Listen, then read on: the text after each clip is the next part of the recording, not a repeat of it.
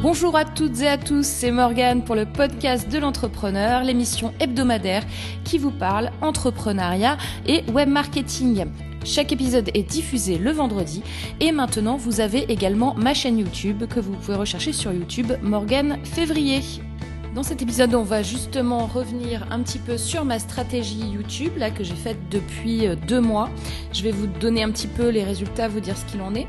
On va aussi également parler du sujet incontournable du moment, c'est-à-dire Pokémon Go. Et je vous donnerai une petite news de la semaine. Allez, c'est parti, on y va. Alors concernant ma stratégie YouTube, donc pour ceux qui n'ont pas suivi ou euh, ceux qui, euh, qui veulent un petit euh, reminder. Donc, ce que j'ai fait depuis deux mois, c'est que j'ai posté des teasers sur la chaîne YouTube des podcasts. Donc, en gros, c'est un teaser qui dure à peu près 20 secondes et qui explique juste le sujet du podcast et qui vous renvoie vers mon nouveau site podcast-entrepreneur.com vous permettant d'écouter le podcast en audio directement sur le site web. Alors, ça m'a permis de pouvoir diffuser un podcast par jour en règle générale depuis deux mois euh, et d'avoir euh, quand même de nouveaux abonnés. Donc, les points positifs, c'est quoi? C'est que là, j'en suis à un peu plus de 300 abonnés en deux mois, ce qui est plutôt pas mal. Et euh, du coup, ça a commencé à, à, à me faire connaître aussi sur YouTube. Le point négatif, c'est que finalement, sur ces teasers, j'ai très peu de vues. D'un autre côté, le point positif, c'est que ça me permet aussi de pouvoir voir quels teasers sont les plus vus, c'est-à-dire quels teasers, euh, d'où viennent le, le, trafic aussi euh, des teasers, parce que j'ai beaucoup, beaucoup de teasers qui sont sur des mots-clés. Donc ça, c'est très, très intéressant. Je vous ferai un état des lieux euh, dans un prochain podcast des mots-clés euh, qui remontent le plus, du coup, qui poussent la vidéo euh, YouTube, aux gens qui regardent YouTube. Et ce qui est intéressant, c'est que pour les vidéos un peu plus longues, parce que j'ai aussi diffusé donc euh, j'ai fait un extrait de conférence web, j'ai diffusé des interviews de podcasts donc notamment quand euh, j'avais pu filmer sur euh, Facebook Live ces vidéos-là, je les ai euh, pas toutes mais euh, certaines mises également sur YouTube. Et là, je vois que j'ai quand même beaucoup plus de vues. Alors c'est pas énorme, hein, bien évidemment, mais j'ai beaucoup plus de vues que sur les teasers. Donc les conclusions que j'en tire c'est que déjà une vidéo par jour, ça fonctionne. Donc bien évidemment, je l'avais déjà entendu et, euh, et vu sur d'autres euh, youtubeurs, mais c'est vrai que quand on fait l'expérience soi-même, tout de suite on voit un petit peu l'ampleur des choses. Autre porte ouverte, il faut un contenu quand même un petit peu quali. Sur mes teasers, là, il n'y a pas vraiment de quali, bien évidemment, puisque je fais juste l'annonce du podcast, donc ça reste super réduit. Donc au niveau qualité de contenu, c'est pas terrible. C'est pour ça aussi que je n'ai pas énormément de vues dessus. Mais ça veut dire que si on fait aussi du contenu quali tous les jours, eh bien, on peut quand même avoir une audience qui euh, qui s'accroît.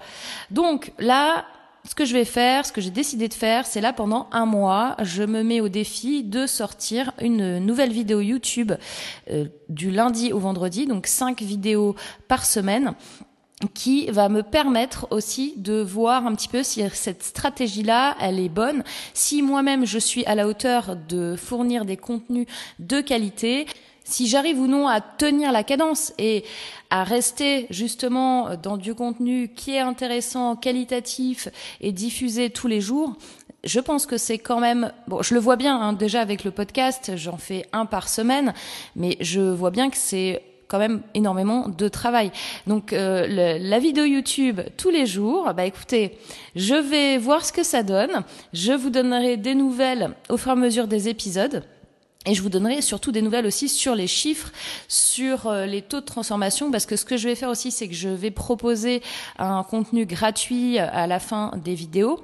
Je vais voir un petit peu, euh, donc euh, je vais faire une page SaaS avec une récolte de prénoms et d'emails pour voir euh, combien de personnes, euh, par rapport aux vues de mes vidéos, veulent euh, ce contenu gratuit ou pas. Ça, je vous donnerai donc toutes les infos et tous les chiffres sur cette nouvelle stratégie. Sans transition, on va parler d'une d'une autre stratégie produit avec l'arrivée de Pokémon Go en France.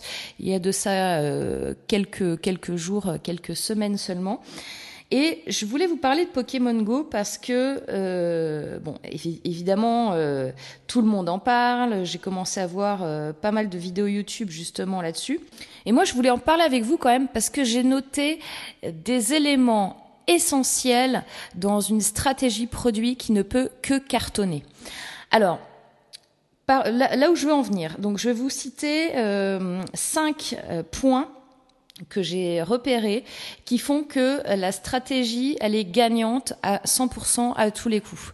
Chacun des points est très très important pour euh, euh, une stratégie business, une stratégie produit, une stratégie marketing et là ils ont cumulé cinq facteurs clés qui leur a permis vraiment d'exploser. Parce que je ne sais pas si vous êtes au courant du chiffre d'affaires qu'ils font.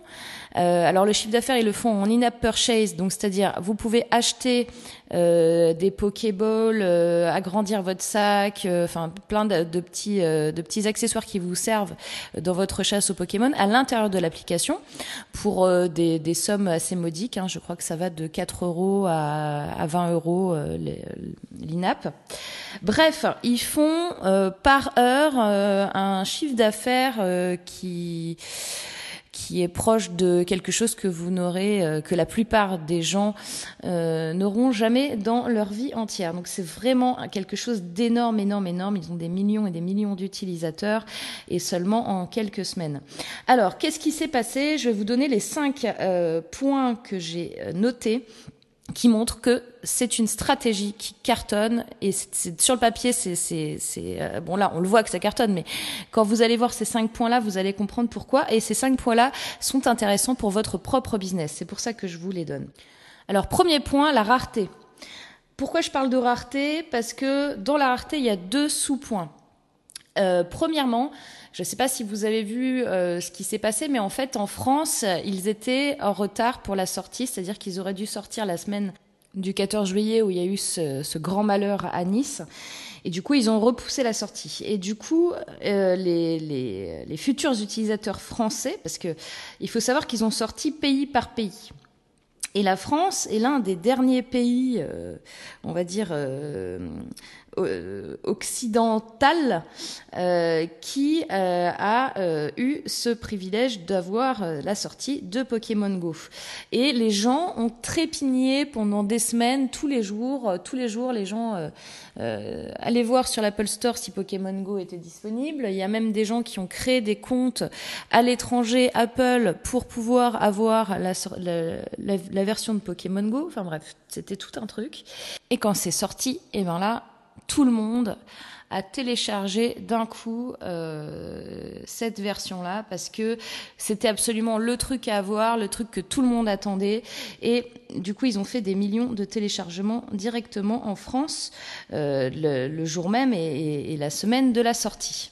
En sous-partie dans ce phénomène de rareté, vous avez euh, le, jeu en lui-même, c'est-à-dire que vous collectionnez des Pokémon. Donc vous n'avez pas forcément, vous n'allez pas forcément attraper le même Pokémon que vos voisins. Et notamment, il y a eu des scènes, euh, je ne sais pas si vous avez vu sur YouTube, je vais en parler, je pense, dans une prochaine vidéo YouTube, comme ça je vous montrerai les images si vous ne les avez pas vues. De notamment, le truc qui m'a le plus choqué, je crois, c'était euh, au Japon où vous avez des autoroutes à quatre voies et d'un coup vous avez des gens qui débarquent de nulle part, un attroupement de gens et qui se mettent euh, à rentrer sur l'autoroute d'un coup, qui bloquent complètement l'autoroute parce qu'il y avait un Pokémon rare qui était là.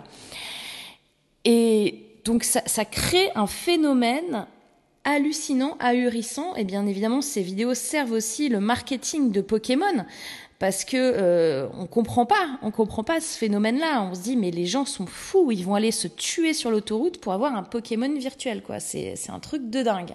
Le deuxième point qui fait le succès de Pokémon Go, ça va être la nouveauté dans l'innovation. En fait, vous avez un système de réalité augmentée pour attraper les Pokémon. Donc, vous mettez votre téléphone, euh, vous voyez comme si c'était euh, un écran pour prendre une photo, donc vous voyez ce qui se passe réellement. Et là, vous voyez le Pokémon qui apparaît en mode dessin animé à l'intérieur du décor où vous êtes. Et ce phénomène-là, donc, n'est pas complètement, complètement nouveau, mais il est nouveau sur ce type de jeu. Et donc ça crée euh, une sorte de buzz parce que on dit ah bah Pokémon Go réalité augmentée donc ça fait de la ça fait du marketing aussi viral pour eux sans qu'ils n'aient rien à faire. Le troisième point que je voulais voir avec vous, c'est la frustration. Alors, on en a parlé un petit peu tout à l'heure dans le phénomène de rareté. Hein. Les gens étaient frustrés de ne pas pouvoir télécharger, notamment en France, l'application euh, tout de suite. Mais il y a aussi la frustration parce que eh quand vous attrapez un Pokémon, il peut s'échapper. Alors ça, c'est très frustrant pour les joueurs, c'est-à-dire que quand vous êtes sur le jeu en train de d'essayer d'attraper le Pokémon, eh bien, vous voyez un Pokémon, vous lui lancez la Pokéball, mais peut-être que vous n'allez pas la voir. Et ça, la frustration, c'est une des clés aussi pour l'addiction. C'est-à-dire que la personne qui va, par exemple, il y a un Pokémon qui va s'échapper, eh ben, elle va vouloir absolument retrouver ce Pokémon-là et l'attraper euh, une autre fois. Donc, au point de vue addiction au jeu, c'est un phénomène très très fort. Quatrième point, et la convivialité. Alors ce point-là, vous allez peut-être trouver ça bizarre, surtout si vous ne jouez pas à Pokémon Go, mais j'ai observé un phénomène très très bizarre, c'est que les gens qui jouent à Pokémon Go, donc vous par exemple, allez, allez vous balader dans un parc, vous allez voir, des groupes de personnes qui sont avec leur téléphone et qui se promènent. Et vous allez voir que ces groupes de personnes-là, ben, ils vont se parler entre eux, ils vont avoir un échange euh, entre joueurs. Euh, oui, j'ai vu euh, tel Pokémon là-bas, il y a tel Pokémon ici, combien tu en as, tu es dans quelle équipe, etc. Les gens vont se parler naturellement dans la vraie vie parce qu'ils sont en train de jouer à ce jeu virtuel. ça c'est absolument étonnant parce que on aurait pu se dire ah bah encore un truc euh, qui va t'abrutir. Alors je dis pas que ça va pas vous abrutir de jouer à ça, mais euh, disons que ça crée un échange euh, entre les gens avec euh, des sourires, avec euh, voilà le, de la convivialité vraiment entre les joueurs qui jouent dans un même lieu avec des inconnus qui vont se parler euh, de manière tout à fait conviviale. Et ça, c'est quelque chose qui peut aussi créer une dépendance et qui peut créer ce besoin d'aller jouer pour aller sortir voir d'autres gens. Le dernier point, le cinquième point, ben, on rajoute un petit peu de gamification euh, dans le game, c'est-à-dire que vous avez un système de médailles et de récompenses euh, selon les actions que vous allez faire, selon euh, le nombre de Pokémon que vous allez ramasser, le nombre de Pokémon de telle et telle sorte. et ça, ça crée une addiction aussi, et ça crée une compétition entre les joueurs. Et euh, la compétition entre les joueurs, elle est aussi dans le fait qu'il y ait des équipes. Il y a trois équipes, les jaunes, les rouges et les bleus.